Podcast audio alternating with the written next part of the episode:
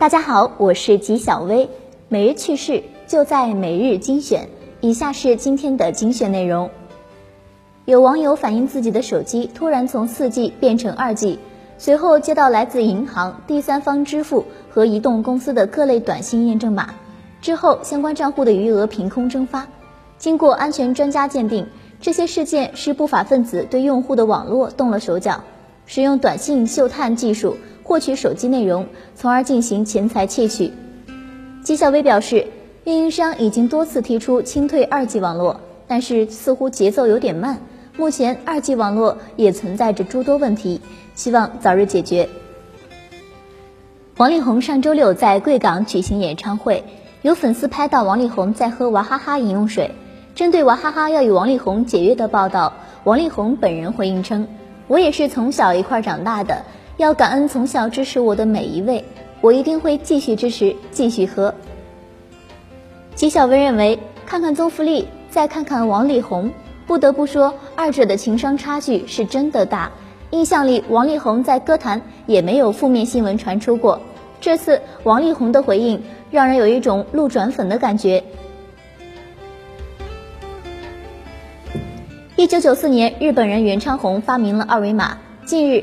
袁昌宏在东京首次接受中国媒体的采访时表示，自己并没有二维码作为手机软件应用的专利。当时放弃二维码专利，是因为申请了专利会不利于二维码的发展。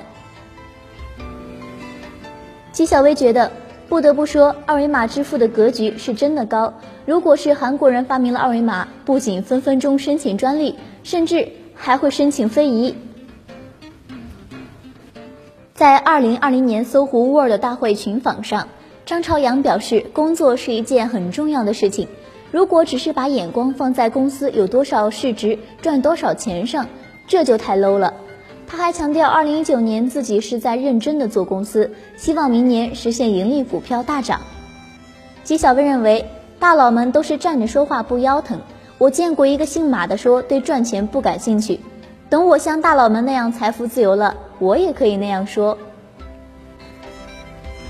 茅台集团党委书记、董事长李宝芳，茅台集团党委副书记、总经理李静仁，联名致信五粮液集团党委书记、董事长李曙光及五粮液集团，向五粮液集团二零一九年收入跨越一千亿大关表示祝贺。纪晓薇觉得，茅台与五粮液收入破千亿，对这两家公司来说是好事。考虑到国人买白酒基本上是送礼，所以啥时候他们的营收降了，那就意味着送礼之风有所好转。